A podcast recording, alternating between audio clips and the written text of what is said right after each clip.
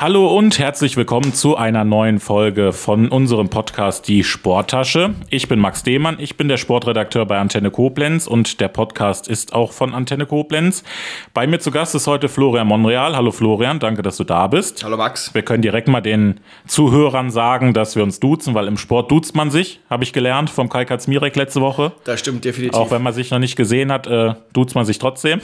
Wir Ganz sehen uns jetzt genau. das erste Mal heute äh, persönlich. Wir haben schon telefoniert öfters. Gut, ähm, für die Leute, die dich nicht kennen, erstmal direkt zum Einstieg. Du bist äh, Teamchef beim Team Lotto Kernhaus. Das Team Lotto Kernhaus ist ein Radsportteam. Ihr seid, wenn wir das ein bisschen runterbrechen, in der dritten Liga des Radsports angesiedelt. So ne? sieht's aus, ja. Ähm, ich habe es mir nochmal aufgeschrieben, also ganz offiziell ist das ein UCI Continental Team. Wir wollen dich gleich erstmal ein bisschen näher kennenlernen. Das passiert bei uns beim Aufwärmen mit den Entweder-Oder-Fragen, die ich vorbereitet habe und auch knallhart recherchiert habe. Da kannst du gerne mal beim Dominik Duderstedt nachfragen. Der, äh, der, dem Kraut ist heute noch vor diesen Fragen. Ähm, ja, also wenn wir einsteigen wollen erstmal, meine erste Entweder-Oder-Frage direkt. Ich finde, wir fangen heute direkt einfach knallhart an. direkt an. Muss ich einmal meine Zettel wieder sortieren. Das kennen, kennen Sie ja schon, die öfters zuhören, meine Zettel. Meine erste Frage ist: Fahrer oder Teamchef? Teamchef. Warum? Weil der größere Erfolg bis jetzt da war. Also ich mal, selber Fahrer war schon schön, man hat auch viel erlebt, man ist auch um die ganze Welt rumgekommen. Das ist natürlich jetzt als Teamchef auch, aber als Teamchef bin ich erfolgreicher, das gebe ich offen zu. Und äh, es macht auch sehr, sehr viel Spaß, die Arbeit ähm, mir liegt das Organisieren, das alles hinkriegen. Man hat eine eigene Vorstellung, die man gerne umsetzen möchte. Vom Design des Fahrzeuges angefangen, wie beklebt man das, wie macht man die Trikots und es macht mir sehr, sehr viel Spaß. Also ich gehe da sehr, sehr drin auf in der Arbeit. Wenn wir die, den Hörern da ein bisschen das nochmal klären, du bist auch früher selber Fahrer gewesen. Wie ja. lange bist du gefahren aktiv? Ich bin äh, aktiv gefahren, selbst im eigenen Team noch bis 2014. Also 2014 die erste Saison des Teams unter dem Namen Coota Lotto war ich selbst noch als Fahrer aktiv. Aber da habe ich halt selbst sehr, sehr schnell gemerkt, äh, Fahrer zu sein, Teamchef damals äh, oder immer noch bei Lotto als Angestellter sein und noch äh, berufsbegleitend studieren war dann doch irgendwo ein bisschen zu viel und von daher äh, habe ich dann das Rad an den berühmten Nagel gehangen und habe mich auf die äh, Arbeiten des Teamchefs sozusagen konzentriert und nicht mehr so viel auf dem Rad gesessen. Was, was denkst du ist so die wichtigste Aufgabe als Teamchef? Gibt es da eine wichtige Aufgabe? Struktur schaffen. Das ist die größte Aufgabe. Also Gegebenheiten schaffen, dass die Jungs fahren können, ohne sich Gedanken über irgendwas zu machen und äh, da gehört wirklich von A bis Z alles dazu. Also von natürlich dem Radmaterial, äh, was zur Verfügung steht, dass sie sich keine Gedanken machen müssen, wenn sie ins Auto einsteigen, wohin sie fahren. Sie werden dort äh, ins Hotel gebracht, ähm, kriegen alles. Also das ist das Wichtigste. Also Gegebenheiten schaffen und dann äh, die zum Rennen zu bringen. Also das ist das Größte. Wir fangen gleich in der ersten Halbzeit, gehen wir noch ein bisschen näher auf dein Team ein. Ich habe da ein paar Fragen vorbereitet, dass man so ein bisschen mal den Alltag auch in einem Team ein bisschen erlebt, weil wenn man jetzt Fan ist und Rennen guckt und euch zum Beispiel zusieht, sieht man halt ja dann immer nur die 150, 180 Kilometer, ne, die gefahren werden und was dann da alles drumrum steht. Da sprechen wir gleich drüber. Ich hätte jetzt die nächste Entweder-Oder-Frage. Das ist Bergetappe oder Sprinter-Etappe? Sprinter-Etappe. Das kam, das kam dir. das, das kam ziemlich aus der Pistole geschossen. Ja, definitiv. Selber auch Sprinter gewesen und ähm, für mich ist da ähm, mehr Adrenalin drin. Man hat es jetzt gerade bei der Tour gesehen, die ersten Etappen äh, in der Bretagne, äh, Hektik, Stürze. Also nicht, dass ich selber gerne stürze, aber es ist ähm, auf jeden Fall äh, gerade bei der Tour extrem die erste Woche an Konzentration gefragt und äh, Adrenalin, es geht zum Finale, passiert jetzt noch was, stürzt einer der Favoriten oder sowas. Also von daher für mich eher äh, Sprintetappe. Ja, bei der Tour de France, da wäre ich auch näher nochmal drauf eingegangen. Vor allen Dingen halt das Thema Sicherheit ist natürlich für dich als Teamchef dann auch ein wichtiges. Mm, die Tour de France läuft aktuell. Wie hast du das gesehen? Wir hatten diesen einen Sturz direkt am Anfang, wo die Zuschauerin dieses Plakat in die Straße gehalten hat. Da kriegst du als Teamchef doch einen kompletten Anfall, oder? Wenn dann einer von deinen Fahrern da stürzt. Definitiv, habe ich die Tage auch schon mit einem drüber geredet. Du sitzt äh, hinten drin, du kannst ja eigentlich nichts machen. Klar, du kannst über Funk was durchgeben, aber in dem Moment, wo der sportliche Leiter das vielleicht auch im Fernsehen da gesehen hat, war es auch schon zu spät, dass er äh, den Fahrer vorwarnen konnte, in dem Sinn Toni Martin. Und äh, man bereitet sich halt, oder die Mannschaft, die acht Fahrer, die da fahren, bereiten sich halt explizit auf das Rennen vor. Und es ist für die, für die Radsportteams sozusagen das Champions League-Finale, was halt hier über drei Wochen geht. Im Fußball geht es 90 Minuten plus Verlängerung und Elfmeterschießen vielleicht. Und hier ist drei Wochen lang Finale sozusagen. Also drei Wochen lang höchste Konzentration, höchste Konzentration. Wir, äh, da gibt keiner freiwillig einen Zentimeter her. Und äh, wenn dann halt mal so eine Zuschauerin wie da so drin steht, mit dem Arm rausgestreckt und einem Schild, Ale Omi Opi, ähm, ist natürlich dann schwierig. Und dann hat man direkt gesehen, äh, am ersten Tag stürzt auch einer der Favoriten mit Roglic, am zweiten Tag auch nochmal. Der verlässt halt dann die Tour, der dann äh, sich einen ganzen Winter auf, auf das Rennen vorbereitet hat. Klar ist er auch andere Rennen vorher gefahren, war schon erfolgreich. Aber im Endeffekt ist das, wo alle Teams darauf hinarbeiten. Und äh, wenn man da eine Etappe gewinnt als, als Team, dann hat man sein Soll sozusagen erfüllt, sein Jahressoll schon mal. Wir hatten dann auch die Etappe, wo du jetzt sagtest, wo Roglic dann auch das zweite Mal stürzte. Am nächsten Tag hatten die Fahrer dann so ein bisschen in Anführungszeichen dann gestreikt, nennen wir es jetzt mal. Also die waren, glaube ich, dann na, kurz nach dem scharfen Start dann mal stehen geblieben. Und würdest du als Teamchef sowas auch unterstützen, wenn deine Mannschaft sagt, hier, wir fanden das jetzt ein bisschen unsicher alles und wir waren jetzt einfach mal fünf Minuten Pause unterwegs? Definitiv. Also es war, gab letztes Jahr in, in, in Polen eine Rundfahrt. Wir sind, haben, sind dann kurz vorher abgesprungen, sind nicht hingegangen äh, zu dem Rennen oder nicht hingefahren sozusagen. Und der Veranstalter hatte gar keine Infos über die Strecke gegeben. Und irgendwann ist dann so ein bisschen kurz vor Start durchgesickert, ähm, dass da Straßen drin waren, die eigentlich keine Straßen waren. Und äh, er wollte halt einfach Spektakel. Und da haben alle Teams auch gestreikt und haben gesagt, wir fahren das hier nicht. Und äh, das war schon, schon gut, weil es geht immer noch um die Sicherheit der Fahrer und das ist das höchste Gut, was wir haben.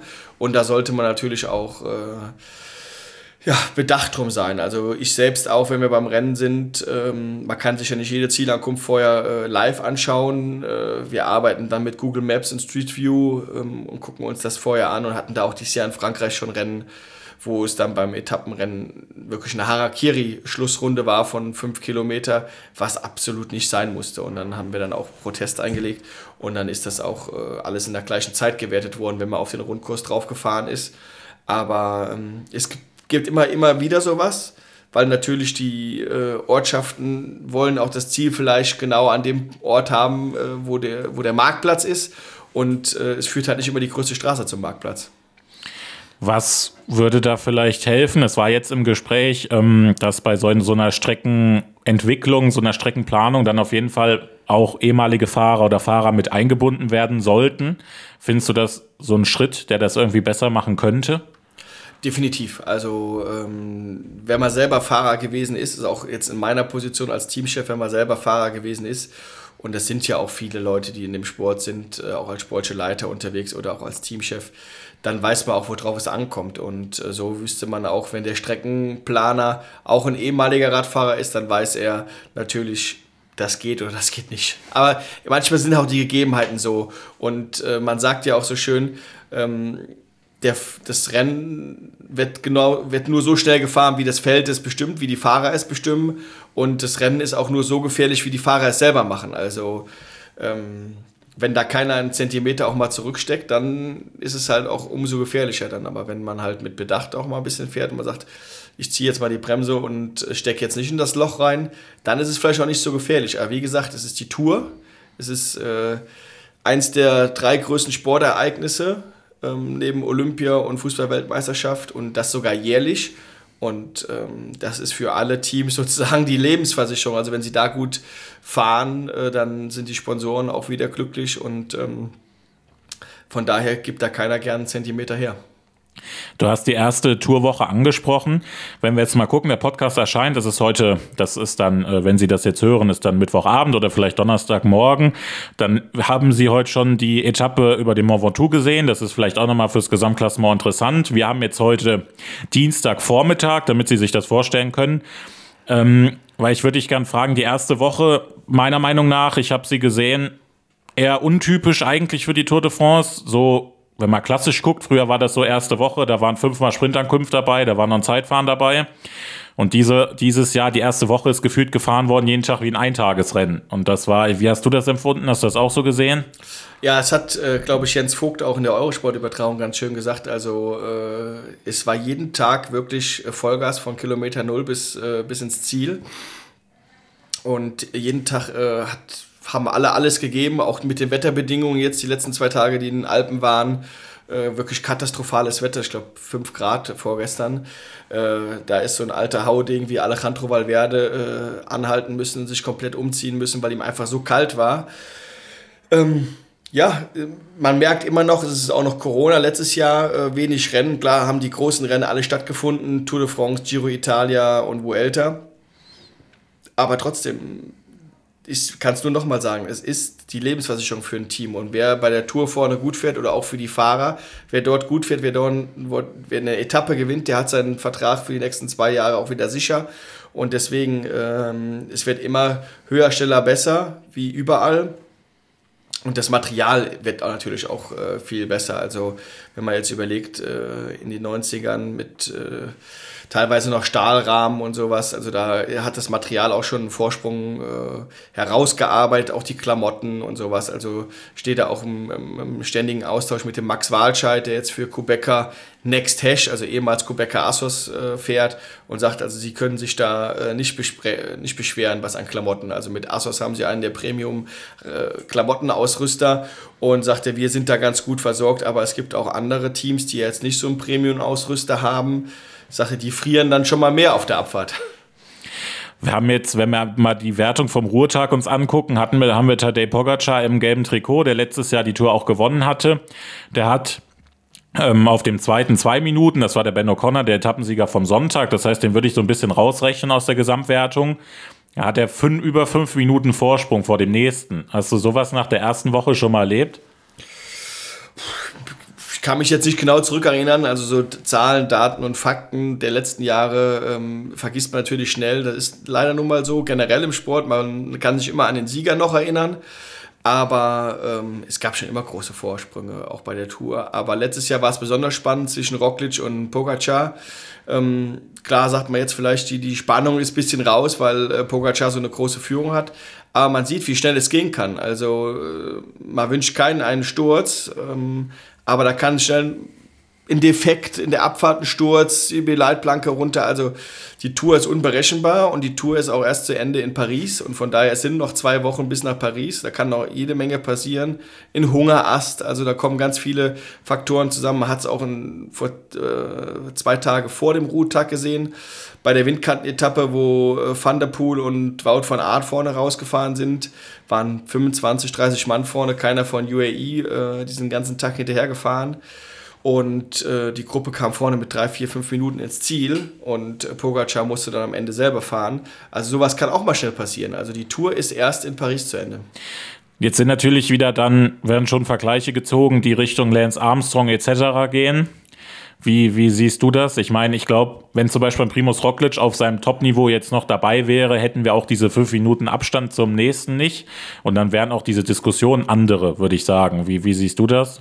Das definitiv nicht. Also, ähm, wenn dann noch jemand anders wäre, der da äh, Parole bieten kann, dann sieht das schon wieder ganz anders aus. Aber es spielen viele Faktoren in, in so einem Rennen ähm, mit. Also, das sehen wir selbst. Also, wir arbeiten jetzt schon auf sehr, sehr professionellen Level beim Team Lotto Kernhaus. Ähm, es fängt von, äh, das große Zauberwort ist der Stoffwechsel sozusagen. Wie viel äh, Energie verstoffwechselt man? Wie viel kann man zu sich nehmen? Wie viel ähm, Energie? Und das ist das große Zauberwort mittlerweile. Also da legen wir auch ziemlich Wert drauf. Also da haben wir auch unseren Performance Coach, der da äh, wirklich äh, mit den äh, Nutrition-Spezialisten dann ausrechnet, wie viel Gramm Pulver muss in die Flasche rein, wie viel muss davon getrunken werden, wie viel muss noch an äh, Nahrung zugenommen werden, dass der Fahrer auch in der vierten oder fünften Rennstunde noch genauso viel Energie zur Verfügung hat, die er verbrennen kann, um diese Leistung zu bringen, die auch ein Pogacar da gerade bringt. Also da würde ich jetzt nicht unbedingt sagen, äh, dass das Wort Doping, äh, was natürlich mit dem Radsport immer in Verbindung gebracht wird. Hier kann man auch äh, wirklich verschiedene Sachen darauf legen wir auch sehr Wert. Die Aerodynamik des Fahrrades, also das Fahrrad ist sehr, sehr wichtig geworden. Ist das Fahrrad ein schnelles Fahrrad? Hat man schnelle Laufräder, einen schnellen Reifen? Also da kommen ganz, ganz viele Faktoren zusammen, dass überhaupt jemand so eine Leistung bringen kann. Ja, ich glaube, was mir auch ein bisschen auffällt, der ist dadurch, dass er so jung ist, ist der zum Beispiel auch am Samstag bei dieser Etappe, wo er, glaube ich, dann in Gelb gefahren ist, der ist halt einfach auch gefahren. Also so, so ein Chris Froome oder so zu seinen Zeiten, der wäre da nicht so losgestiefelt, ne? weil das war, da hatten die Teams andere Taktiken. Ne? Deswegen. Er ist auch noch unbeschwert, muss man ja, sagen. Ja, das ist also genau, fährt, das ist das, was ich meine. Er ne? fährt los und ja. äh, macht sich jetzt nicht so im Kopf. Das ist ja, hat man auch letztes Jahr gesehen mit Roglic die zwei, die fahren einfach. Also da ist klar, äh, sonst hat man gewartet, bis die letzten drei, zwei, ein Kilometer an der Bergankunft angestanden haben. Aber hier, der fährt acht, neun Kilometer vorher los. Und äh, ist natürlich auch schöner, sowas zu sehen, wenn er dann auch von hinten nochmal auffährt, die Spitzengruppe schafft, der Spitzenreiter ist oder sowas. Also da äh, sind auch natürlich schöne Fights. Und äh, jetzt auch gerade aktuell äh, das Gesamtklassement ab Platz zwei ist so eng, glaube ich, wie noch nie die letzten Jahre. Ja. Dann kommen wir jetzt wieder noch mal ein bisschen zu dir. Äh, die, die, die Antwort Bergetappe, Sprintetappe kam aus der Pistole geschossen. Da äh, schließte sich eigentlich auch noch eine zweite Frage an, die eigentlich dann damit auch schon beantwortet ist. Sie war nämlich berghoch oder bergab? Bergab. Habe ich mir fast gedacht. Ja. Ähm, bergab schon mal irgendwie eine gefährliche Situation du selber gehabt als Fahrer, wo du gestürzt bist oder so? Hattest du sowas mal? Oh, etliche Situationen in einer langen Zeit, wenn man auf dem Rad ist, dann äh, hat man schon mal öfters Asphaltkontakt, natürlich in den, in den jungen Jahren noch mehr. Aber man erreicht auch äh, Geschwindigkeiten mit dem Fahrrad, was sich so der äh, Normalo-Bürger, der jetzt vielleicht auch jetzt hier heutzutage mit dem E-Bike viel unterwegs ist, gar nicht vorstellen kann. Also ich selbst bin mal bei der Bayern-Rundfahrt einen Pass runtergefahren und hatte 106 km/h auf dem Tacho drauf gehabt. Also das sind schon äh, Geschwindigkeiten. Und damals ist man mit einer Seilzugbremse gefahren, mit einer Felgenbremse. Also, äh, wenn man sich darüber mal Gedanken macht, dann, äh, wenn da das Seil reißt, reißen sollte, dann äh, sieht, das, äh, sieht das nicht so gut aus für jemanden. Heutzutage fährt man alles mit Scheibenbremsen und gibt natürlich noch ein bisschen mehr Sicherheit und kann auch schneller runterbremsen, aber 106 km/h mit dem Fahrrad bergab und das ist während der Tour oder so Grand Tour schon möglich, also locker möglich, äh, ja. da so Geschwindigkeiten aufzunehmen. Dann das Straßenrad oder das Mountainbike? Straßenrad. Es wird ja aktuell viel, das haben wir jetzt bei der Tour auch wieder gesehen, zum Beispiel Mathieu van der Poel, der ja auch viel querfeldein unterwegs ist und auch im Wout van Art. Hm, denkst du, das kommt aber Fahrern auch zugute, wenn die ihr Fahrrad so beherrschen können vom Mountainbiken, vom Querfeldeinfahren? Definitiv, also äh, das sehen wir auch äh, man muss nicht unbedingt ein, ein Querfeldeinfahrer oder, oder ein Mountainbiker sein. Es gibt auch äh, Rennradfahrer, die sehr gute Radbeherrschung haben. Aber das macht schon erheblich viel aus. Also äh, wir haben auch Fahrer im Team, die eine super Radbeherrschung haben, die fahren innerhalb von einem Kilometer von ganz hinten nach vorne im Feld bei einem flachen Rennen. Das ist für die kein Problem, die schlängeln sich da durch. Und dann gibt es aber auch Fahrer, die haben halt Angst, Respekt sozusagen, sich da durchzufahren und die tun sich halt ein bisschen schwieriger. Aber die gibt es natürlich im Profi-Radsport auch. Also damals, äh, beste Beispiel Marco Pantani, der ist immer mit seiner gesamten Mannschaft äh, den ganzen Tag über hinten gefahren. Da war immer die Mercatono, Mercatono Uno äh, Mannschaft in ihren gelben Trikots mit rosa Schriftzug, glaube ich, war ist immer ganz am Ende des Feldes eine, so eine Traube gefahren um Marco Pantani, ähm, weil er nicht im Feld vorne fahren konnte oder nicht gut im Feld fahren konnte. Hat er sich aus dem Stress rausgehalten. Dann habe ich noch eine Entweder-Oder-Frage zum Abschluss und zwar Deutschland-Tour oder Rhodos-Rundfahrt? Deutschland-Tour. Warum, warum habe ich die Rhodos-Rundfahrt genommen? Kannst du den Hörern das ein bisschen erklären vielleicht, warum ich da auf die Idee kam? Ja, Rhodos äh, ist immer der, unser Saisoneinstieg seit fünf Jahren, sechs Jahren. Ein perfekter Einstieg für uns. Wir sind immer so zehn Tage da, haben da fünf Renntage und für uns eigentlich immer ein sehr erfolgreicher Rennstart. Also dieses Jahr haben wir äh, zwei Etappen dort gewonnen. Erste Etappe direkt mit Doppelsieg, Zweiter in der Gesamtwertung, Vierter und Sechster in der Gesamtwertung. Also wir haben die Rundfahrt sozusagen dominiert. Leider am letzten Tag auch um zwei Sekunden die Rundfahrt verloren. Das ist natürlich dann auch schade. Aber Rhodos ist immer ein sehr guter Einstieg und äh, passt von den äh, klimatischen Bedingungen super. Wenn man gerade aus dem Trainingslager kommt, fliegt man eigentlich nach einer Woche direkt weiter nach Rhodos.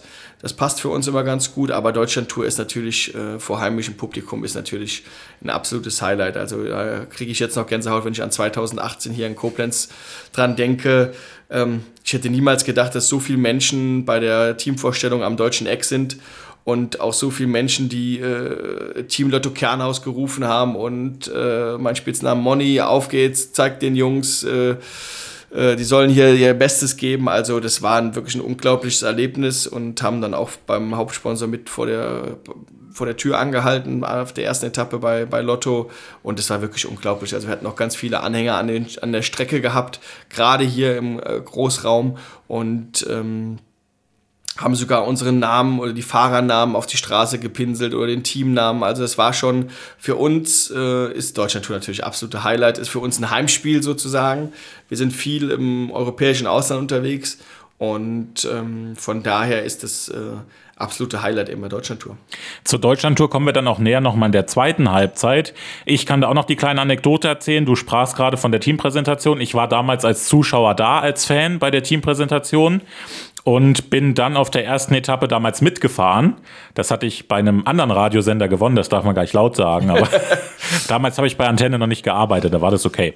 Ja. Ähm, habe ich gewonnen und bin damals vorne im Juryfahrzeug mitgefahren und muss auch sagen, gerade diese neutrale Phase hier durch Koblenz durch, wir sind ja wirklich eine größere Runde gefahren, vom deutschen Eck dann zu Lotto zum Hauptsitz und dann scharfer Start war, dann also waren wir oft aus der Stadt schon raus. Ne? Das war nach, nach Horchheim. Genau. Das war schon auch, wir sind durch Bad Ems gefahren, da war es voll. Wir sind durch Nassau gefahren, da war es voll.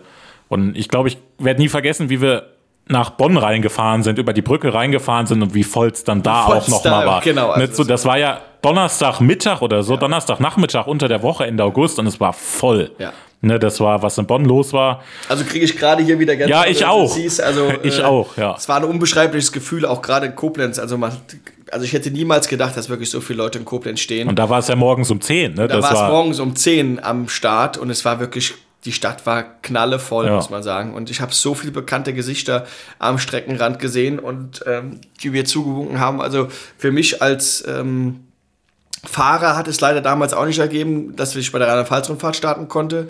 Die, äh, wo ich Profi geworden bin, gab es die leider nicht mehr. Und für mich, also es war so ein emotionaler Moment, äh, hier in Koblenz zu starten als Koblenzer Team, auch wenn ich aus Weitersburg komme. Der offizielle mhm. Firmensitz ist in Weitersburg, aber ähm, Weitersburg kennt man jetzt in, außerhalb von der Region hier nicht, deswegen sagen wir immer Koblenzer Team auch. Also ähm, daran erinnere ich mich gerne zurück und ich hoffe, dass die Deutschland-Tour auch nochmal nach Koblenz zurückkommt, natürlich. Ja. Ja, die, die Rheinland-Pfalz-Rundfahrt habe ich mal als kleines Kind gesehen. Da ist die mal durch Neuwied-Engers gegangen und in Neuwied war an meinem Gymnasium damals Sprintwertung. Da kann ich mich noch erinnern. Ja. Da war nachmittags. Ja, ich bin, ich bin Fan, Sie hören das schon. Deswegen, ich bin heute wieder. Kai Katzmirek war schon, da war ich schon Fan, aber Florian Monrea, das äh, toppt das nochmal. Gut, dann sind wir, haben wir dich ein bisschen näher kennengelernt. Bist du zufrieden mit den Fragen bisher. Alles gut, ja? sehr gut. Bist, du bist sehr gut vorbereitet. Also ja, das stimmt. Profi. Ich, ich, musste fast nicht recherchieren. Ich konnte es einfach so runterschreiben. Es war, ja, mich müssten Sie sehen zu Hause, wenn Tour de France läuft. Das ist, ich habe so viele Statistiken und Mappen und so. Das ist. Ja, geht ja gleich schon wieder los. Also wir ja, wir müssen, müssen uns beeilen. Müssen uns beeilen. Aber heute ist wieder Sprintetappe vielleicht. Also. Gut, dann in der ersten Halbzeit äh, sprechen wir noch mal ein bisschen über dich, über das Team. Wir haben schon gesagt, du bist Teamchef. Was ist denn der Unterschied zwischen einem Teamchef und einem sportlichen Leiter, gibt es da einen Unterschied? Definitiv, definitiv. Also ähm, ich bin natürlich auch sportlicher Leiter und, und fahre mit zum Rennen und sitze äh, im Auto hinterm Steuer und mache die taktischen Vorgaben. Aber als Teamchef, äh, es ist auch ein bisschen anders aufgebaut, der Profi-Radsport als äh, der Profi-Fußball oder jetzt wir haben keinen Verein im Hintergrund. Also ich habe damals äh, Ende 2013 ein Einzelunternehmen gegründet und ähm, sozusagen alle infrastrukturellen Sachen musste ich anschaffen, von Fahrzeugen über Dachträger, wo die Fahrräder draufstehen, über Kühlboxen. Also es sind so viele Kleinigkeiten, die, wo man, die man organisiert hat und die man äh, erstmal bringen muss, um so ein Team ans Rollen zu bringen. Und das sind halt auch die Aufgaben eines Teamchefs, also die äh, Sponsorakquise, da mit den Sponsoren ständig in Kontakt bleiben, Kampagnen mit den Sponsoren machen. Ähm, wie gesagt, wir sind auch noch ein kleines Team, wie du sagst, in der dritten Liga oder dritten Kategorie des Weltradsportes. Man kann es da so ein bisschen besser noch vergleichen. Äh, Champions League, UEFA-Pokal oder jetzt Euroleague und erste Bundesliga. Wir würden uns da in der ersten Bundesliga sehen. Ähm, sehen uns da jetzt, sage ich mal, als der SC Freiburg oder der FSV Mainz 05 in der, in der Liga und da muss man jetzt äh, einfach sagen, Mainz oder Freiburg spielen zweimal im Jahr gegen Bayern München Und wir fahren ungefähr 60 Prozent unserer Rennen gegen Bayern München oder Barcelona oder Juventus Turin der, der Liga. Und äh, von daher haben wir da äh, sehr viel Berührung mit den großen Teams. Und das muss halt alles organisiert werden. Rennveranstalter müssen angeschrieben werden. Und das macht ähm, alles im Personalunion ich sozusagen. Also es sind auch meine Aufgaben als Teamchef, äh, den Rennkalender so bestmöglich gestalten, dass äh, wir den bestmögliche Vorbereitung auch zu Saisonhöhepunkten haben und auch international wirklich Rennen fahren können, wo wir auch äh, um den Sieg mitfahren können, wie in Rotters als Beispiel. Und das sind alles meine Aufgaben, Hotelbuchungen etc. pp. Du hattest gesagt, du bist selber noch gefahren im äh, Vorgänger Namensgeber sozusagen, also Quota, Lotta, Lo, Quota Lotto. Ähm, Ende 2013 gegründet, also ihr seid jetzt sieben, acht Jahre dabei. Wie, acht Jahre jetzt. Acht Jahre. Ja. Wie siehst du die Entwicklung? Wie waren die letzten acht Jahre, wenn du so ein kurzes Fazit ziehst? Wie war es für dich? Also das äh, mag jetzt wirklich vielleicht auch äh, eingebildet klingen, aber es geht seit äh, 2014 eigentlich immer weiter nach oben. Klar, ähm, die Kurve geht nicht immer ganz steil nach oben. Also man hat auch ein Jahr wie letztes Jahr Corona-bedingt, wo es dann auch mal ein bisschen stagniert. Oder 2019 haben wir jetzt nicht so viele Siege eingefahren, äh, über das ganze Jahr hinweg gesehen, aber haben dann zum Ende der Saison dann doch noch die Bundesliga gewonnen, zum, damals zum fünften Mal und letztes Jahr dann zum sechsten Mal, innerhalb von sieben Jahren dann letztes Jahr. Und ähm, es ist immer, äh, bis jetzt immer, Gott sei Dank, ist der Fall nach oben gegangen. Dieses Jahr natürlich äh, ähm, sind wir gerade auf Weltranglistenplatz 6 der, der Drittligateams, sozusagen der Continental-Teams. Und davon gibt es über 180 in der Welt. Und in der Gesamtweltrangliste mit den Teams aus der Champions League, so sage ich mal wieder, und äh, Euroleague liegen wir auf Platz 43. Und es gibt 20 Champions League-Teams und 30 äh, Euroleague-Teams. Also kann man unser Standing ganz gut gerade sehen, wo wir uns befinden mit unserer Mannschaft. Und ähm, das, ist, das macht einen schon stolz natürlich, wenn man so weit äh, bis jetzt gekommen ist. Ist denn der Schritt in die Euroleague irgendwann mal angedacht? Da arbeiten wir natürlich Jahr für Jahr dran. Äh, man muss natürlich auch gewisse Strukturen schaffen. Da sind wir jetzt äh, wirklich äh, bei den Strukturschaffen schon sehr, sehr weit. Also wenn einer kommen würde, der sagen würde, hier ist das Geld. Also wir können nicht aufsteigen durch Leistung, wir können nur aufsteigen durch einen Geldgeber, ähm, weil wir dann halt mehr Budget brauchen. Und ähm, dafür sind eigentlich alle Vorkehrungen getroffen, dass wir sagen können, wir haben die Infrastruktur gegeben und wenn einer kommt, der sagt, äh, euer Erfolg, euer Team, euer Auftreten macht mir richtig Spaß, dann äh, wir wollen da rein investieren, dann können wir den Hebel umlegen und können sagen, wir gehen eine Liga hoch.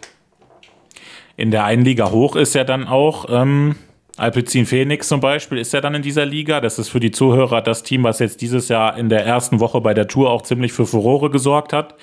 Die haben natürlich mit Mathieu van der Poel einen der ja schon der weltbesten Fahrer aktuell. Ne? Definitiv. Wenn nicht also so, in, ne? in, in, dem Terrain auf jeden Fall, was in der ersten Tourwoche gefragt war, war es der, Aber der weltbesten Fahrer. Da sieht man ja, dass wenn man mal in dieser Liga ist und wenn ihr da mal irgendwann sein solltet, was dann da auch noch möglich wäre, so auch von Rennen her jetzt, ne? Natürlich Fahrer oder ne, das sind ja zwei Paar Schuhe, aber auch Rennen äh, aber das ist so, also wir haben, wir, wir können leider nicht bei der Tour de France starten. Das gibt's, es gibt keine äh, Wildcard sozusagen für uns für die Tour de France. Das sind sozusagen die Champions League Serie, also die World Tour Series. Und äh, da können wir als Kontinentalteam nicht mitfahren. Äh, aber wenn wir eine Liga höher werden, können wir Rennen fahren wie äh, Giro Italia, Tour de France, Vuelta España oder Flandern-Rundfahrt, Paris-Roubaix, Mailand-San die großen Klassiker, wenn man dazu eine Wildcard kriegt. Und ähm, wir haben Gott sei Dank sehr gute Kontakte auch zur ASO, das ist der äh, Ausrichter der Tour de France, auch der Ausrichter der Deutschland-Tour. Da haben wir uns die letzten Jahre immer sehr gut verkauft und wir machen auch als Continental-Team sehr, sehr viel drumherum bei der Deutschland-Tour mit VIP-Shuttles und das fällt natürlich so einem Ausrichter natürlich auch ins Auge. Ich kann mich hier äh, erinnern, in Koblenz hatten wir jeden Tag acht äh, VIP-Shuttles gehabt äh, mit jeweils sieben Gästen im Auto ähm, und haben die an der Strecke rumgefahren zu drei, vier äh, Spots, wo die das Feld während des Rennens sehen konnten und dann auch wieder im Ziel sein konnten im VIP-Bereich. Und darüber äh, hat die ASO wirklich gedacht, Wahnsinn. Also, dass ein Kontinentalteam sowas auf die Beine stellt, das machen die World Tour Teams bei der, bei der Tour de France. Aber dass wir sowas äh, als kleines Team wirklich ähm, so gut und so professionell auf die Beine gestellt haben, auch alle Autos gebrandet mit den allen Sponsoren und sowas. Also es war schon ähm, für die bemerkenswert. Und äh, wenn wir den Sprung schaffen könnten durch einen Sponsor, dann hätten wir natürlich auch die Möglichkeit, bei solchen Rennen dann teilzunehmen. Also wenn das irgendein Sponsor hört, der soll sich bitte bei dir melden. Ne, Sehr gerne. Also wir, wir sind nicht abgeneigt. Wenn wir dann auch nochmal, wir haben über das Fazit von den letzten Jahren jetzt ein bisschen gesprochen, da fällt natürlich auch rein, zum Beispiel ehemalige Fahrer, die bei euch mal gefahren sind. Ich habe mir da jetzt mal drei rausgesucht, du hattest den Max Walscheid schon angesprochen, dann auch der Jonas Rutsch, der auch dieses Jahr bei der Tour auch schon mal jetzt in den Ausreißergruppen mit dabei war. Und der Marcel Meisen ist auch mal bei euch gefahren. Das war letztes Jahr der deutsche Meister, ne, also diesem Corona-Jahr. Ähm, ist man da stolz als Teamchef, so Leute mal bei sich gehabt zu haben im Team? Definitiv, definitiv. Also das muss man ganz ehrlich sagen. Ähm, ich habe es sind zwei Jungs jetzt aktuell, die jetzt bei der Tour mit dabei sind, der Max und der Jonas. Und das macht schon stolz, auch gerade dann, wenn in der Fernsehübertragung jetzt vorgestern hat dann, äh, glaube ich, Wegmann dann gesagt, ja, Jonas Rutsch kommt vom Team Lotto Kernhaus, die schon mehrere Fahrer rausgebracht haben das erfüllt schon einen mit Stolz. Also es ist schon ein äh, schon schön. Man hat den Fahrer ja ausgebildet, aber der war dann zwei, drei Jahre bei uns und man hat ihm alles versucht beizubringen. Man war mit dem im Trainingslager, man ist mit denen natürlich, man hat Erfolge gemeinsam gefeiert, aber auch Niederlagen äh, gemeinsam gehabt. Und dann ist das schön und wenn man mit den Sportlern auch noch einen guten Kontakt hat, ist es umso schöner. Und äh, mit Max einen sehr engen Kontakt. Von daher und mit Jonas auch, wenn wir uns sehen und auch mal zwischendurch schreiben wir uns und äh, das ist schon cool. Also muss man echt sagen, da bin ich schon ähm, sehr stolz drauf. Der Max kommt ja auch hier aus, Neuwied, aus Neuwied, ne? Das war ja dann richtig Heimspiel bei euch und der hat sich jetzt richtig äh, gemacht, ja. Der ist eine feste Größe da geworden in ja. dem Team auch und äh, ist auch jetzt dieses Jahr schon Giro Italia gefahren und fährt jetzt noch die Tour de France. Also ja. das muss man auch erstmal erstmal machen und ist jetzt auch der Sprintkapitän bei ähm, bei der Tour dieses Jahr. Hat aber leider keinen richtigen Leadout-Zug dabei, also er muss sich da immer ein bisschen selbst durchwurschteln. Und das ist natürlich gegen so Leadout, Leadout-Trains von äh, Decoyne Quickstep schon ein bisschen schwierig dann. Das stimmt. Dann gucken wir mal so ein bisschen auf das, was dieses Jahr bisher so war. Du hattest schon angesprochen, Rodders-Rundfahrt, so bei euch immer der Start. Ähm, du hast dieses Jahr mit Kim Heiduk, glaube ich, einen Fahrer, der schon auch für Furore sorgen kann, auch langfristig, oder? Das ist einer. Ja, also äh, Kim wird sehr wahrscheinlich auch der nächste Fahrer, der von uns aus in die World Tour geht. Also äh, da sind, äh, sind wir gerade mit ihm dran und mit seinem Management äh, den nächsten Fahrer in die World Tour hoch zu, äh, hochzubringen. Also muss man sagen, äh, vier Fahrer in acht Jahren, also jedes zweite Jahr einen Fahrer hochgebracht. Das ist natürlich auch ein, eine super Visitenkarte für, für das Team. Und dann sieht man auch, was wir auch für einen Stellenwert haben was wir auch ein internationales Programm fahren, dass die Fahrer sich erstmal so entwickeln können und auch die Erfolge, die sie international auch einfahren, auch gesehen werden und dann auch den Sprung äh, zu den weltbesten Teams schaffen. Aber ähm, wir sind gespannt. Der Kim hat sich, hat sich enorm entwickelt vom letzten Winter bis jetzt und äh, er fährt jetzt auch die sogenannte Nachwuchstour de France, die Tour de l'Avenir. Die ist kurz vor der Deutschland-Tour und da muss man jetzt mal sehen, äh, wie, wie, wie fit er aus der Tour de l'Avenir äh, rauskommt. Ob er bei der Deutschland-Tour dann immer noch äh, seine bestmögliche Form hat, weil knappe vier Wochen später steht schon die Weltmeisterschaft für ihn auf dem Programm. Und da gehört er mit zum erweiterten Favoritenkreis bei der Weltmeisterschaft. Und da müssen wir jetzt natürlich sein Programm auch genau abstimmen, dass er da bei der WM ähm, das beste, die beste Performance erreicht und äh, vielleicht auch da auf dem Treppchen stehen kann. Also nochmal für alle Zuhörer, auch der Kim Heiduk fährt aktuell noch in der U23-Klasse, ne, genau. weil der ist jetzt auch U23 deutscher Meister geworden, am, im Juni war das, ne? Ja. Mm, die Tour de l'Avenir hast du angesprochen. Das ist auch, wenn man sich da die Siegerlisten mal anguckt, gerade auch von der Gesamtwertung, da stehen auch Tour de France-Sieger halt auf der Liste. Ne? Genau. Ich glaube, der Tadej Pogacar hatte die Pogacar, auch mal gewonnen. Egan Bernal, ja. also da sind alle die, die jetzt, sage ich mal, äh, im Erwachsenenalter ähm, bei der großen Tour mitfahren. Die sind vorher die Nachwuchstour de France ja. gefahren. Die wird auch von der ASO organisiert. Die geht auch über zehn Tage quer durch Frankreich. Und ähm, wer da vorne ist, der ist dann auch später bei der Tour de France mit vorne dabei. Wie zufrieden bist du sonst so mit, dein, mit, mit, dein, mit dem Team aktuell bisher? Ähm, Im Winter hat unser Leistungsdiagnostiker hier vom äh, TWZK hier in Koblenz gesagt, Florian, also das ist die stärkste Mannschaft, äh, die du je zusammengestellt hattest. Wir machen, äh, sind da immer super betreut, was die Leistungsdiagnostiken angeht, hier durch das Labor. Und ähm, Es war auch so, also bis jetzt so. Das ist bis jetzt die stärkste Saison, die wir eingefahren haben, auch international. Und haben uns da wirklich einen Namen gemacht und kriegen jetzt auch zu allen Rennen, wo wir wirklich fahren möchten, Einladungen und müssen sogar Rennen absagen, weil wir die gar nicht alle bestreiten können. Und ähm, der, der wirklich sehr, sehr, sehr zufrieden. Also da kann man äh, stolz auf die Jungs sein, was sie fahren.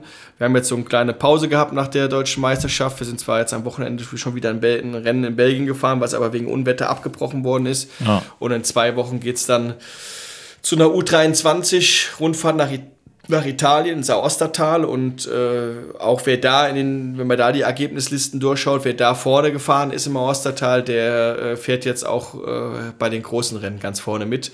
Und deswegen ist es auch wieder für unsere Jungs und für uns ein Aushängeschild, ähm, um neue junge Talente wirklich in unser Team zu locken, sozusagen, dass äh, die Top-Talente aus den Junioren auch zu uns kommen, weil wir denen das entsprechende Programm bieten. Wenn jetzt irgendein Kind zu Hause sagt, Mama, Papa, ich möchte Radfahrer werden, was muss denn ein Kind mitbringen, damit es erfolgreich Rad fährt, irgendwann Spaß, mal professionell. Vor allem, vor allem, Spaß. Also man muss Spaß äh, dran haben, wie an jeder Sportart. Wenn, wenn man dazu gezwungen wird, dann, dann wird es nichts. Also man muss an der ganzen Sache Spaß haben. Willen, Disziplin natürlich wie in jeder Sportart wird hier gefragt.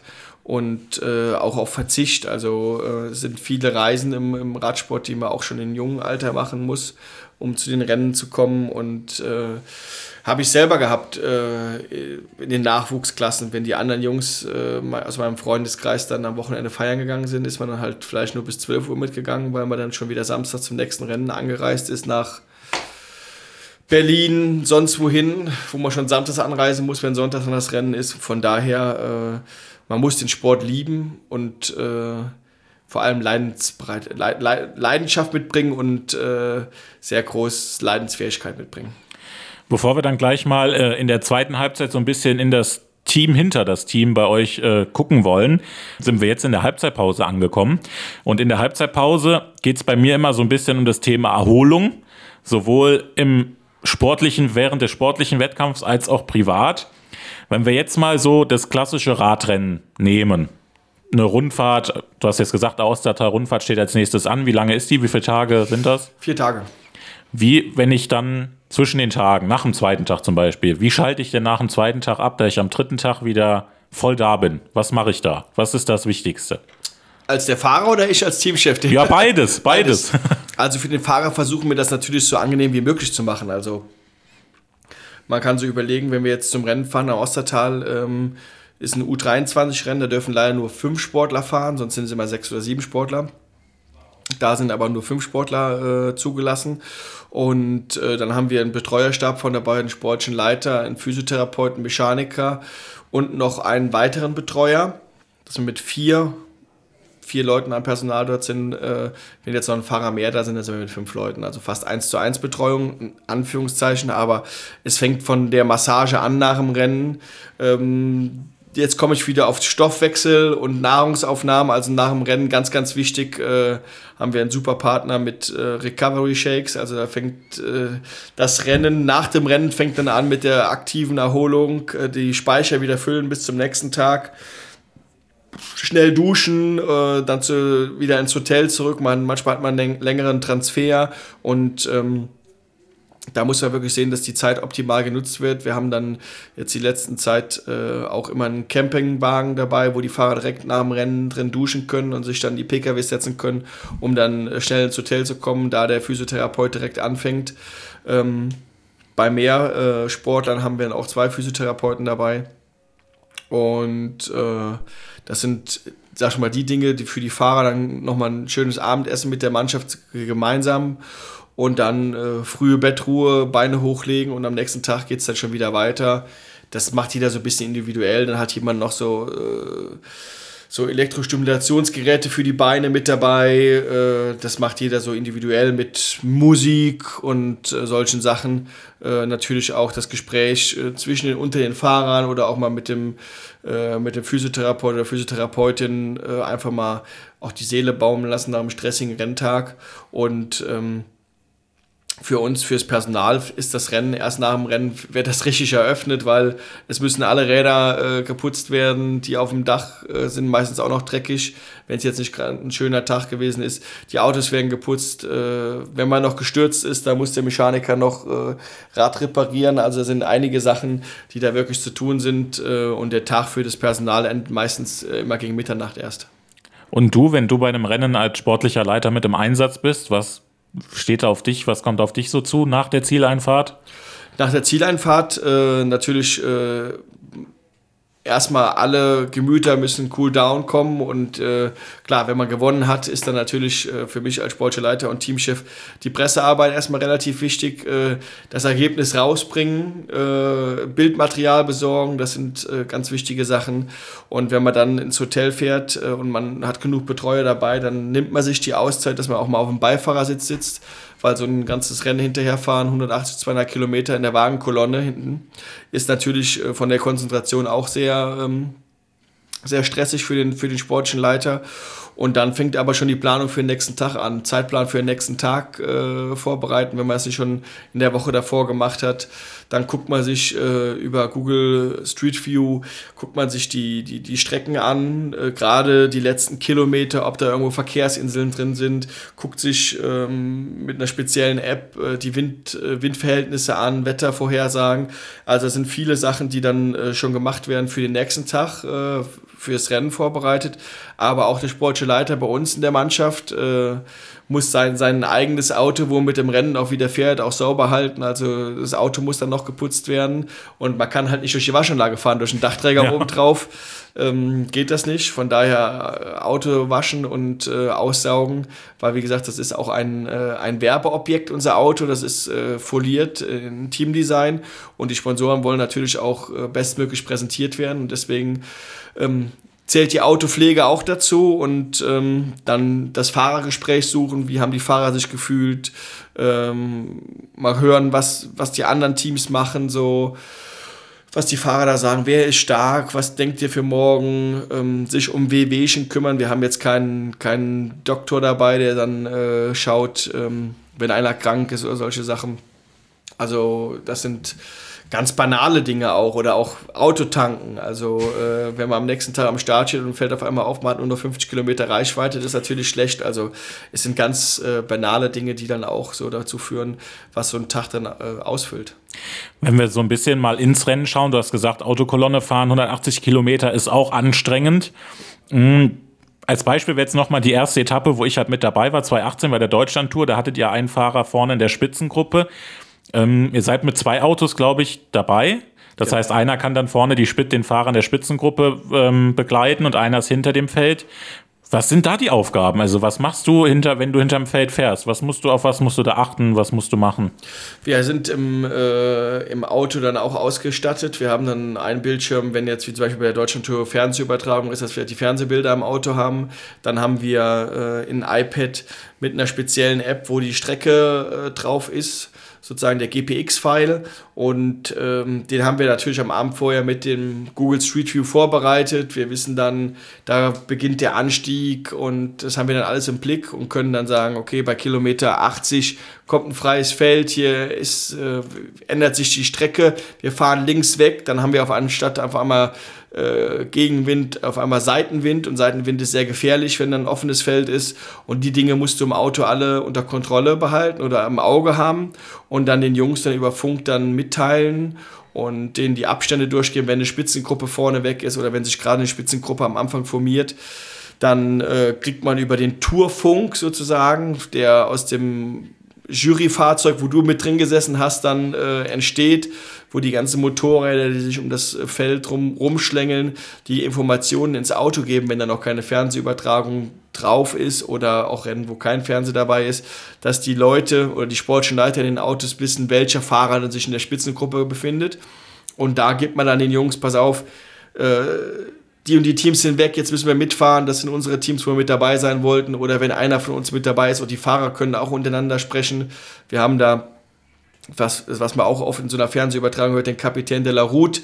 Das ist bei uns der Joshua Huppertz, der auch dann die jungen Fahrer dirigiert und sagt, komm, du musst jetzt mitspringen, Achtung, noch einmal den Arsch heben und mitfahren, dann bist du mitten in der Spitzengruppe oder super bis vorne, hinten im Feld ist Stillstand.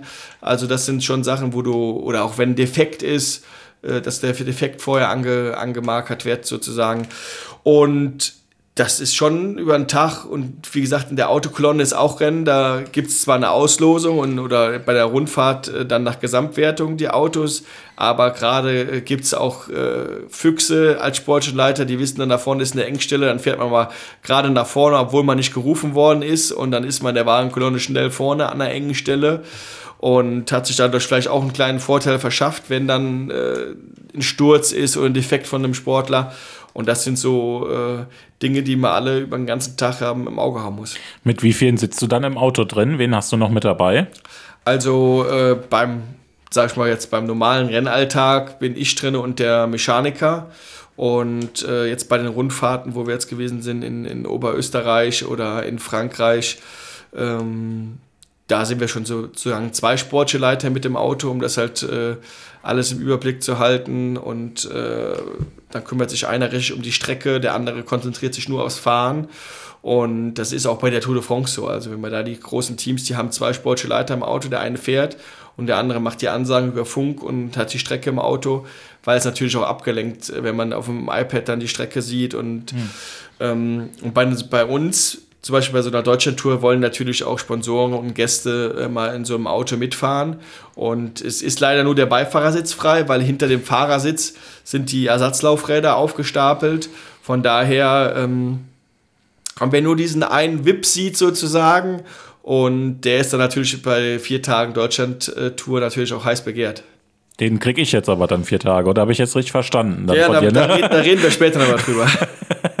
aber du machst ja auch dann so also für Verpflegung und so, Flaschen bist du ja auch zuständig, ne? Dann den, den Fahrern neue genau. Flaschen zu geben. Genau, also wir haben natürlich auch Kühlbox im Auto, Riegel, Energieriegel, Energiegels und äh, dann hebt der Sportler am Ende des Feldes die Hand oder die Flasche.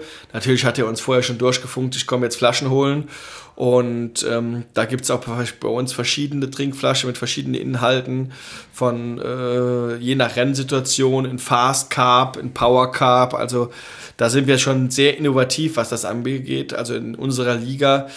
Ähm, ist es nicht so üblich, äh, so eine gute Infrastruktur zu haben, also äh, was Material und auch gerade die Rennverpflegung angeht. Jetzt gibt es ja aber auch Rennen, wo dann auch, ich sage jetzt mal, getestet wurde oder wo einfach kein Funkverkehr herrscht zwischen Fahrer und Team. Hältst du das für eine in irgendeiner Weise gute Idee? Auf gar keinen Fall, weil egal bei welcher Sportart, in Anführungszeichen, steht der Trainer ja am Rand, ob gerade bei den Nachwuchsklassen. Äh, nehmen wir hier TuS Koblenz an, die spielen mit der A-Jugend in der Bundesliga oder in der Regionalliga, da steht der Trainer die ganze Zeit hinten dran und ruft zurück oder vor, Achtung, der andere ist frei. Und das, das gibt es bei uns halt nicht. Äh, bei gewissen Rennkategorien, da dürfen wir keinen Funk haben. Und dann bist du hinten drin als, als Sportleiter eigentlich nur Taxifahrer. Aber da geht, ist ja auch, also ich finde immer, dass da auch der Sicherheitsaspekt mit drin ist, ne, weil du kannst deinen Fahrern sagen, hier vorne, da, ne, passt mal auf, da ist eine Engstelle, da ist ein Kreisverkehr. Deswegen, also Funk, ich meine, es wird immer angeführt, das ist dann sportlich attraktiver, wenn es kein Funk gibt, ne, weil auf einmal hat man dann so eine Spitzengruppe doch nicht eingeholt, weil man sich irgendwie verrechnet hat. Ähm, die haben ja schon probiert, also die haben schon Funk weggelassen, auch bei den größeren Rennen und es kam trotzdem immer so. Also ja. die Fahrer sind da schon äh, auch schlau genug, Klar, manchmal ist der Informationsfluss dann, wenn man keinen Funk hat, wesentlich langsamer. Dann ist auch das Auge des Fahrers gefragt, wer da vorne jetzt rausgefahren ist. Aber die können auch immer die Chance zurückzukommen zum Auto und da dann Rücksprache halten. Aber ähm, wie du auch sagst, der Sicherheitsaspekt ist immer ganz lustig. Über Radio Tour kommt dann immer im Tourfunk, äh, Achtung, im einen Kilometer parken der LKWs auf linker Seite. Dann sagst du, ja, schön, dass die uns das sagen. Äh, wir fahren eh mit den Autos überwiegend auf der rechten Seite in Fahrtrichtung. Äh, aber wichtig wäre es ja, dass die Radsportler das wissen, also die Fahrer. Und ähm, ja, aber man kann es leider nicht alles beeinflussen. Deswegen ist es äh, schade, dass äh, wir bei manchen Rennen keinen Funk haben, aber bei vielen Rennen auch keinen Funk haben.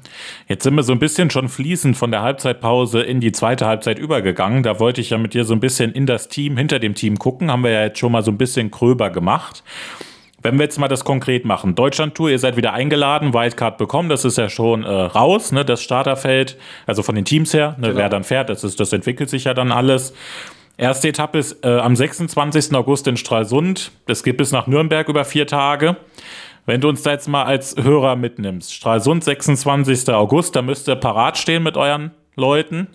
Genau. Wie viel Planung steht da im Vordergrund, bis das passt? Deutschland-Tour natürlich immens, weil es für uns natürlich mit das wichtige oder das wichtigste Rennen des Jahres ist als Team, um da auch den Sponsoren gerecht zu werden. Wir sind da mit dem gesamten Fuhrpark dann unterwegs und ähm, da ist natürlich auch äh, viel mehr Arbeit, weil viele Sponsoren auch dann bei der Tour mit dabei sind. Und äh, dann will man es den Fahrern so angenehm wie möglich machen, also dass die kaum was mitbekommen. Und dann haben wir, wir sogar als wirklich kleines Team haben dann drei Mechaniker mit dabei. Also zwei Mechaniker sitzen im, im, im Auto während des Rennens, äh, im Wagen 1 und Wagen 2. Jedes Team hat dann zwei Autos mit dabei, falls wie der Fall war. Wir haben einen der Spitzengruppe, darf Auto 2 nach vorne fahren.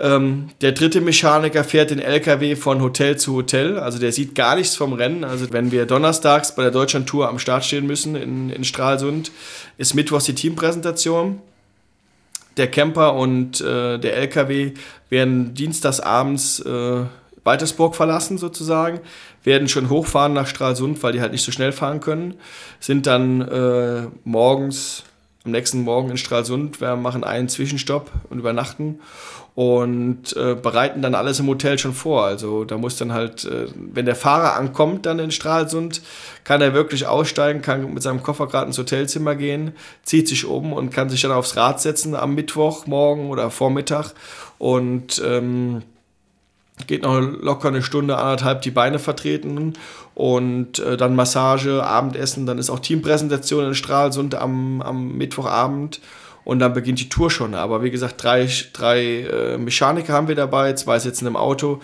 Der an, dritte Mechaniker fährt von Hotel zu Hotel, bereitet dort alles vor, muss zusehen, dass der LKW Wasseranschluss schon hat, Stromanschluss hat. Das war, weil wir, wird alles immer abends gewaschen, die Radtrikots und ist dann wirklich wie bei den Profis, bringt dann die Koffer schon aufs Zimmer hoch und macht die Zimmerliste. Dann haben wir zwei Physiotherapeuten dabei, die gehen dann, äh, die machen die Verpflegungskontrolle unterwegs, vielleicht auch zweimal, teilen sich dann auf. Dann haben wir äh, zwei oder drei sportliche Leiter sogar dabei, also inklusive mir, also zwei sportliche Leiter, mich als Teamchef dann, der auch dann die Gäste auch mit betreut. Ähm, ja, dann noch äh, so Personal, was äh, so Kleinigkeiten äh, macht, einkaufen geht und äh, ja, also das sind roundabout, sind wir bei der Deutschlandtour sechs Fahrer und dann haben wir da wirklich schon einen Stab von zwölf, zwölf, 14 Leute mit dabei, die dann täglich mit rumreisen, um das alles so ange angenehm wie möglich zu machen. Und die Fahrer sind dann irgendwie, aber müssen dann da sozusagen privat anreisen oder fahrt ihr die dann auch alle in einem Bus dann dahin? Die werden dann äh, entweder irgendwo eingesammelt, äh, wenn wir an, der, an dem Wohnort vorbeikommen, oder es gibt dann einen Sammeltreffpunkt, wo, wo die mit aufgeladen werden und dann fahren wir mit Teamfahrzeugen da hoch. Und habt ihr auch irgendwie einen eigenen Koch oder so dabei? Nee, also so weit sind wir noch nicht, dass wir einen eigenen Koch dabei haben. Aber äh, das ist bei der Tour de France oder allen großen Rennen, haben die großen Teams sogar einen eigenen Kitchen Truck dabei, wo nur eine Küche drin ist mit kleinem Essenssaal, wo dann die Fahrer drin essen. Aber äh, das würde äh, äh unser den Budget, sprengen. den Rahmen sprengen, wirklich. Also das würde das Budget, würde das gar nicht zulassen, noch nicht mal die Anschaffung eines Kitchen Trucks und einem Koch. Also esst ihr dann einfach normal dann im Hotel, wo ihr dann seid, gibt es dann normal Abendessen und, und Frühstück? Genau, aber das ist alles vorbereitet. Also da ähm, ist der Veranstalter, die ASO, mhm. mit, den, mit den Hotels gesprochen, spricht auch die Mahlzeiten ab. Also da wissen die Teams Bescheid, aber, oh, aber jedes Team hat sozusagen ihre eigene äh, Essensbox noch dabei, gerade für ein Frühstück. Also da, wenn wir im Ausland unterwegs sind, da ist das nicht immer so optimal vorbereitet. Und dann haben wir da auch Haferflocken etc. pp. alles mit dabei. Und äh, da sind wir bei Deutschland eigentlich äh, sehr, sehr gut ausgestattet in Hotels. Also da wird man, werden die Jungs auch satt und äh, ist auch das richtige Essen auf dem Tisch. Also da haben wenige Teams also dann auch einen Kitchen Truck dabei. Also das ist immer meistens da. Klar, bei Tour, wo es drauf ankommt. Ähm, aber wenn die Leute wissen oder die Teams wissen, da kann man auch gut essen, dann bringen die nicht ihren Truck mit. Dann ist, sagen wir mal, an dem Donnerstag in Stralsund geht die Etappe los, ich weiß, um 12, sagen wir jetzt mal. Dann gehe ich glaube, bis Schwerin ist die erste Etappe. Genau. Da muss ja dann aber, wenn die Fahrer um 17 Uhr ins Ziel kommen, muss ja dann schon wieder alles vorbereitet sein. Das heißt, es findet ja ein Rennen zum Rennen statt. Da Wie, findet ein Rennen zum Rennen was statt. passiert dann da noch so? Ja, also äh, wie eben schon gesagt, in, in, in Schwerin dann werden die dann schnell duschen im, im Camper. Die großen Teams haben einen umgebauten Reisebus, wo die drin duschen. Und dann gibt es, glaube ich, einen, einen sehr, sehr langen Transfer nach der ersten Etappe. Ist, glaube ich, am nächsten Tag Start in Sangerhausen Mhm, in, ja. in, in Thüringen, ist das. Ja. Also kann man sich ausrechnen, ich glaube 400 Kilometer Transfer haben wir noch und ähm, wenn 12 Uhr Start ist und 17 Uhr Ziel, kann man sich ausrechnen, wenn man im Hotel ist und dann äh, heißt es eigentlich schnell, schnell äh, duschen, die Fahrer ins, in, in, in irgendein Auto verfrachten und dann dort ähm, zusehen, dass sie schnellstmöglich ins Hotel kommen, was da dann schon vorbereitet ist, wo die Physiotherapeuten schon warten und dann mit der Massage anfangen. Vorher ist schon unterwegs äh, für die eine Lunchbox äh, vorgekocht, was die schon mal essen können, weil wie eben schon angedeutet, ähm, nach dem Rennen beginnt die Regenerationszeit und das ist auch ein Rennen und da müssen die Speicher wieder gefüllt werden und dann äh, erstmal im und dann nachher nochmal ein äh, gemeinsames Essen mit der gesamten Mannschaft. Ja, also und dann kommt man um 21 Uhr vielleicht im Hotel an und dann ist für die Mechaniker erstmal noch Arbeit mit äh, Autos waschen und Fahrräder waschen so. Also deswegen ist auch gut, dass wir da auch genug wirklich Personal dabei haben, dass äh, das nicht mitten bis mitten in die Nacht alles geht immer. Ähm, wenn du, wir hatten, du hast gesagt, auf, deinem Rück, auf, der Rückse auf der Rückbank hast du Laufräder gestapelt, oben auf dem Dach sind die, sind die Rahmen, die Fahrräder. Wie viel hat man denn da mit? Plant man das auch, dass man sagt, hier jeder Fahrer hat zumindest zwei vollständige Fahrräder zur Verfügung und dann noch Laufräder? Wie ist das? Also bei uns ist so, äh, dass jeder Fahrer äh, vor der Saison drei Räder bekommt, plus ein Zeitfahrrad. Das heißt, ähm, ein Trainingsrad, was er zu Hause hat, plus zwei Räder, die beim Teamstützpunkt sind. Ein Rad, mit dem fährt Rennen und das andere Rad ist das Ersatzrad, was auf dem Dach steht. Die sind alle drei identisch. Und zur Deutschlandtour oder zu Rennen, wo zwei Autos mitfahren dürfen, da bringt der Fahrer dann sein, sein Trainingsrad noch mit. Und das Trainingsrad geht dann auf, das, äh, auf den zweiten Renndienstwagen, der hinterher fährt. Und da hat der Fahrer sozusagen zwei Ersatzräder, die identisch sind, äh, mit im Rennen. Und äh, bei der Deutschlandtour sind sechs Fahrer am Start, also haben wir sechs Fahrräder auf jedem Autodach mit drauf. Plus dann äh, drei Ersatzlaufräder auf dem Dach und nochmal drei Sätze im Auto. Und ähm, ja, aber heutzutage durch die Scheibenbremsen wechselt man meistens eh am schnellsten das ganze Rad. Und man bereitet dann das Rad, was defekt gewesen ist, das Laufrad, dann am Rand nochmal äh, nach und stellt das wieder aufs Dach drauf. Ähm, aber wir haben bei der Deutschlandtour dann äh, 18 Räder mit dabei und ganz grob einfach mal so 10, 12 Satz Laufräder als Ersatzlaufräder. Zum Abschluss, was wäre, wenn du in Nürnberg ankommst nach den vier Tagen, was wär, was würdest du dir wünschen, wie die gelaufen ist, die Deutschlandtour? Eine Top-10-Platzierung Also auf einer Etappe dann? auf einer Etappe dann. Äh, das wäre schon super, weil man muss sagen, die Deutschlandtour ist äh, der kleine Tour de France-Abklatsch. Also sind viele Tour de France-Starter mit dabei und da muss man auch ganz ehrlich sagen, äh, wäre jetzt vermessen zu sagen, wir wollen auf Gesamtsieg oder Gesamtwertung da Top 3 fahren. Also eine Top-10-Platzierung auf einer Etappe und auch wieder wie 2019 äh, ein oder zweimal aktivster Fahrer werden und auf dem Podium geehrt werden. Und am bestenfalls natürlich auf der letzten Etappe auch in Nürnberg, wo auch die Medienpräsenz noch höher ist und das Fernsehen mit dabei ist und man dann ähm, da geehrt wird. Ähm, das wäre schon für uns als Team sehr, sehr gut. Und nochmal eine letzte Frage an dich, an den privaten Florian. Wie schaltest du denn ab von deinem Alltag? Was hast du irgendwelche anderen Hobbys noch, denen du nachgehst oder einfach nur auch mal die Füße hoch? Natürlich die Füße hoch, aber äh, am besten abschalten tue ich äh, bei meiner Familie, bei meinem kleinen Sohn und äh, da kann man auch mal den Radsport vergessen. Und wenn man dann noch ein leckeres Abendessen hat hier in der Region, kann man ganz äh, lecker auch zu Abend essen. Und äh, bei einem guten Wein, da sind wir hier ganz gut versorgt an Rhein und Mosel, ähm, kann man auch äh, den Abend äh, entspannt ausklingen lassen. Dann haben wir eine Stunde voll gemacht. Ich bedanke mich, dass du da warst. Ich fand es sehr interessant. Ich hoffe, den Zuhörern hat es auch gefallen.